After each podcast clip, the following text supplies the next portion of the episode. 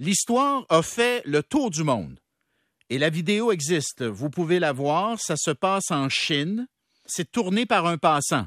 Quelqu'un qui observe la scène. Et là, on voit des travailleurs euh, chinois qui sont vêtus en équipement de protection, là, en astronautes contre la COVID. Et là, ils sont en train d'embarquer une civière avec un corps. Puis à un moment donné, les travailleurs ont un mouvement de recul parce que ça gigote dans le sac. L'homme qu'ils croyaient mort est toujours en vie. Et là, écoutez, ça, ça, a quand même une certaine controverse, on va dire, en Chine, qui disent, mon Dieu, c'est quoi cette affaire-là, on va enquêter. Et c'est devenu symbolique, je dirais, symbolique de la, politique de confinement très stricte auquel sont soumis les habitants de Shanghai, donc la capitale économique chinoise, 26 millions de personnes, où on s'en va rejoindre Karl Bro, donc c'est un entrepreneur québécois, PDG de Simon. Euh, il vit à Shanghai depuis euh, plusieurs années. Bonjour, Monsieur Bro. Oui, bonjour. Avez-vous vu cette vidéo, vous? Oui, oui, on a vu ça. Euh, ça, Même ici, à l'intérieur de la Chine, je vous dirais, hier puis avant-hier, c'était partout dans les médias sociaux. Comment, comment vous avez réagi quand vous avez vu ça?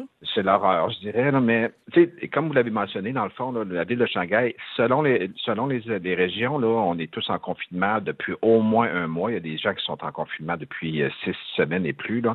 Puis là, je pense qu'on, euh, veut, veut pas, à la longue, à force d'être confiné, là, ils commencent vraiment à avoir une...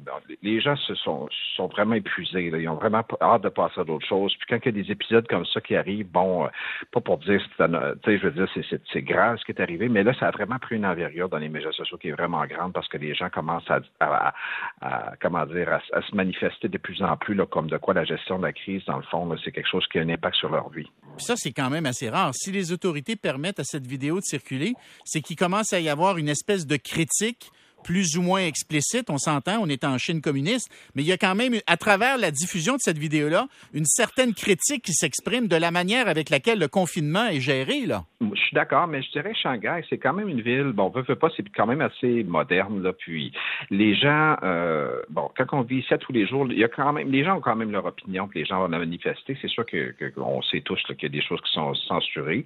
D'ailleurs, il y a eu une vidéo, je sais pas si vous avez euh, entendu parler de ça, il y a peut-être dix jours, à peu près, ça s'appelait The Voice of April, les voix du mois d'avril.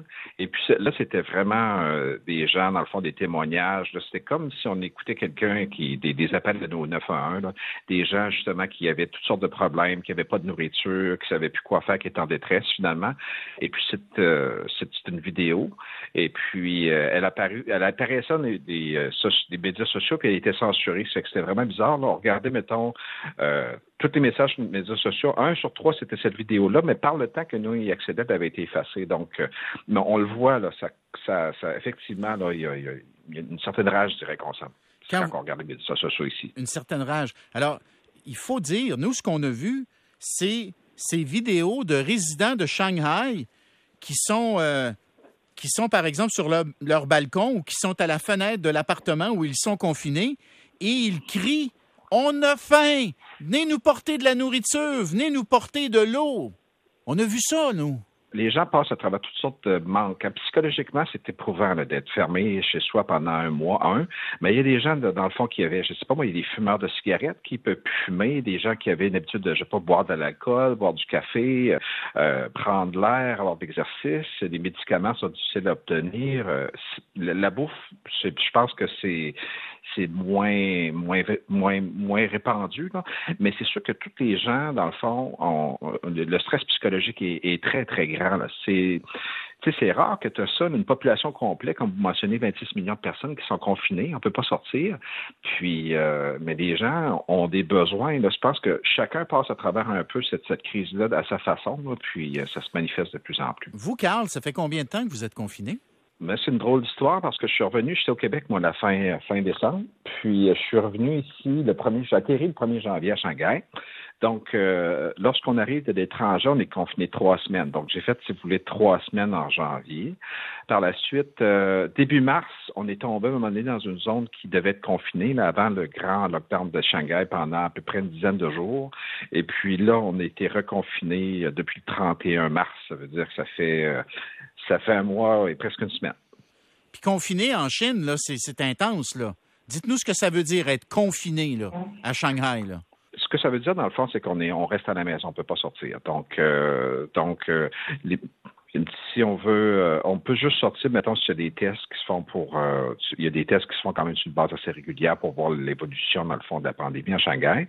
Mais à part de ça, tu es confiné chez toi. Nous, on est, moi, je suis chanceux un peu parce que, parce qu'on a une cour arrière. On a quand même une maison euh, bien, là. Ça fait qu'on a une cour arrière, on a un jardin, donc on peut sortir à l'extérieur jusqu'à un certain point.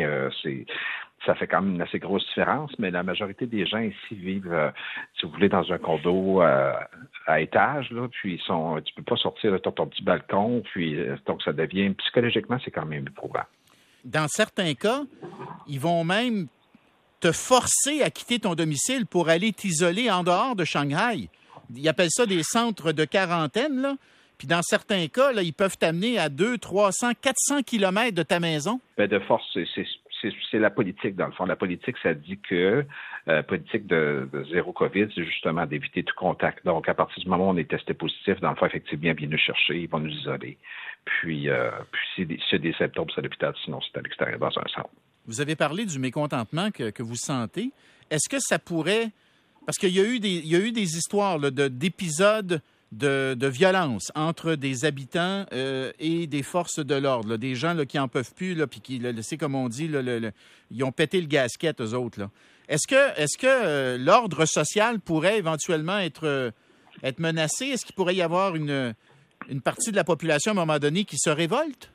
Ça, c'est une question d'opinion. Moi, je ne penserais pas. Basé, mettons, sur ce que je vois ici dans mon quartier, je dirais que les gens, ben, ce qu'il faut dire aussi, c'est que depuis euh, une semaine, au moins, les cas baissent presque à tous les jours. Puis, euh, c'est assez évident que dans quelques jours, dans le fond, euh, probablement d'ici une semaine, ils devraient relever le confinement. Donc, tout le monde sait un peu ça. Donc, on dirait que l'atmosphère s'est allégée beaucoup. Puis, il y a eu quand même des... Tu sais, c'est quand même euh, pas pour dire, mais c'est pas évident. Imaginez, ils ont confiné 25 millions de personnes, ça fait qu'ils ont rapidement fallu mettre en place des systèmes pour être capables d'allumer de la nourriture. On reçoit de la nourriture à la maison, qui est fournie par notre communauté. Tu sais, je veux dire, c'est une logistique énorme, qui a eu des manquements au début. Mais rendu où on est là, 4-5 euh, semaines après, je vais vous dire, de façon générale, les gens sont... Moi, je le sens plus ou moins cette, euh, cette, comment dire, de, tout remettre en question. Les gens sont plus à parler donc de bon, finalement, on va essayer de toffer la semaine qui reste là, puis euh, on va être capable de passer à d'autres choses par la suite. C'est plus cette, euh, c'est plus ça qu'on voit. mettons la colère que vous sentiez, le grand mécontentement, il a commencé à s'atténuer. Il a commencé à s'atténuer à partir du moment où ils ont mis en place des mesures pour s'assurer que les gens aient de la nourriture. Et avec la baisse des cas, les gens commencent à voir la lumière au bout du tunnel. C'est un petit peu ça?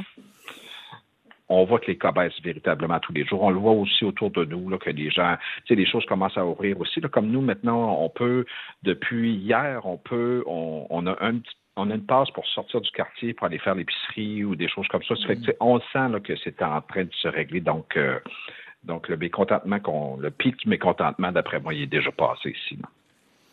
Vous, ça fait combien d'années que vous vivez en Chine, Carl? Moi, je vis ici, ça va faire 11 ans en novembre. Ça fait 10 ans, 10 ans et demi. Puis vous parlez la langue et tout, là. Vous parlez le mandarin, vous, là? Oui.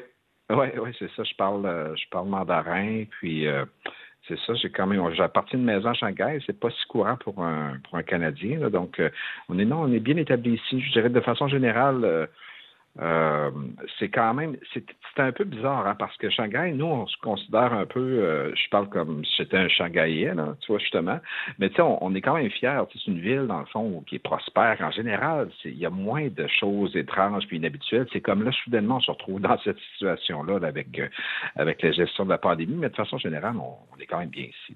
Bien, ça a été très plaisant de vous parler. Carl Bro, donc PDG de Simon. Simon, ça s'écrit S-A-I-M-E-N. Euh, vous êtes, euh, vous êtes un entrepreneur qui dirige une équipe de, plusieurs dizaines d'experts qui aident des entreprises euh, québécoises et canadiennes à s'installer en Chine. Donc, Carl Bro, au plaisir, Monsieur Bro. Bonne chance, bon courage. Merci beaucoup. Bonne journée. Luc? Oui. On est mieux, on est mieux à Montréal qu'à Shanghai? Et monsieur. Et monsieur. Mais il y a une chose, enfin, peut-être que c'était pas approprié de, le soulever, mais tu sais que les, les vaccins chinois marchent pas. Et ils sont d'une, enfin, ils sont, pas, ils marchent pas, mais ils sont pas comparables à ce qu'on a ici. Puis la Chine a interdit d'acheter des vaccins ailleurs. Alors ça, ça aide pas à la situation. Deuxièmement, cette politique de COVID-0 a quelque chose d'absurde dans la mesure où il y a quelque chose d'absurde parce que ce que ça fait, c'est que ça crée un endroit au monde qui n'est pas vraiment infecté. Et ce que je sais, ce que j'ai compris à travers deux ans et quelques de pandémie, c'est que il faut qu'il circule. Il faut qu'il circule. circule c'est ça. On l'a vu là. Il n'y allait pas dans les régions. Ici, quand on a ouvert les régions, bang, ça frappait dedans. Ouais, il faut qu'il circule. Ah. Alors, en faisant ce qu'ils font là, ils s'assurent que ça va durer de plus en plus longtemps. C'est ça que je comprends pas dans leur euh, dans leur approche. Pour le reste, ben, c'est un pays. Euh, euh, qu'est-ce que tu veux, c'est loin, loin, loin, loin de la démocratie. Ben, Très loin de la démocratie. Ça prend un pays autoritaire pour, pour imposer un confinement comme celui-là. Là, ah, c'est clair. Hein, je pense pas que M. Legault, avec, euh, avec ses sondages et tout, pourrait faire la même chose ben non, ici. Ben c'est pas faisable. Ça, ça. c'est l'avantage d'avoir des élections, Luc. Hein? Oui, ça, ça aide, ça aide. Il y en a en Chine, Bernard, mais généralement, ils sont élus à 98, 99 ah, Non, mais des vraies élections, ça fait en sorte justement que le gouvernement, à un moment donné, est obligé de prendre en compte l'opinion publique. Ben, effectivement. Je veux dire, à un moment donné, il faut. Mais, euh, je veux dire, à Shanghai, écoute, ils ont tout entassé. T'es as-tu Il y a un prix économique aussi, hein? Il y a un prix économique. Oui, les vidéos, je les ai Oui, non, mais le, prix économique, tu as raison de le mentionner. Le port de Shanghai est complètement euh, au ralenti, sinon paralysé. Alors, demandez-vous pas pourquoi vous n'êtes pas capable d'avoir de voiture. Et voilà. je, vais, je voulais juste te mentionner ça. Récemment, une amie à moi avait commandé une voiture. Sa voiture est arrivée mais elle ne pouvait pas en prendre livraison. Sais-tu pourquoi? La fameuse clé de contact qui est maintenant une puce. Oui. Il n'y avait plus de puce. Alors la voiture est là, elle attend qu'on trouve une puce. Il n'y a pas de puce. Et ça, c'est ce qui arrive. Ça vient très, très, très souvent de la Chine, ces produits-là, n'est-ce pas? Euh, Dans le cas des semi-conducteurs, c'est beaucoup Taïwan. Là. Taïwan, puis la Chine aussi. La Chine aussi. Mais, mais, mais tout ce qu'on consomme, il y a un paquet de ça qui vient de la Chine. Alors, quand on dit le port de Shanghai ne fonctionne pas, la ville est arrêtée, écoute, on va le payer, hein? Luc, on se reparle euh, pour ton 14 heures, mon, ami. OK? Tantôt. À tantôt. OK, on s'en va à la pause au retour. La méthode de calcul pour que vous puissiez euh, acheter des crédits carbone, dans le fond. Quand vous voyagez, si vous voulez éliminer votre empreinte carbone, il y a moyen de le faire. Puis là, on va vous montrer comment, sur quel site aller. Puis vous allez même pouvoir rentrer la destination, mettons, le nombre de kilomètres que vous parcourez, peu importe le mode de transport. Puis vous allez voir le nombre d'arbres qu'il faut planter pour compenser votre voyage et l'argent que vous allez ben, ben, que vous pourriez dépenser, c'est volontaire, bien entendu, l'argent que vous pourriez décider de dépenser pour que ces arbres-là soient plantés après la pause.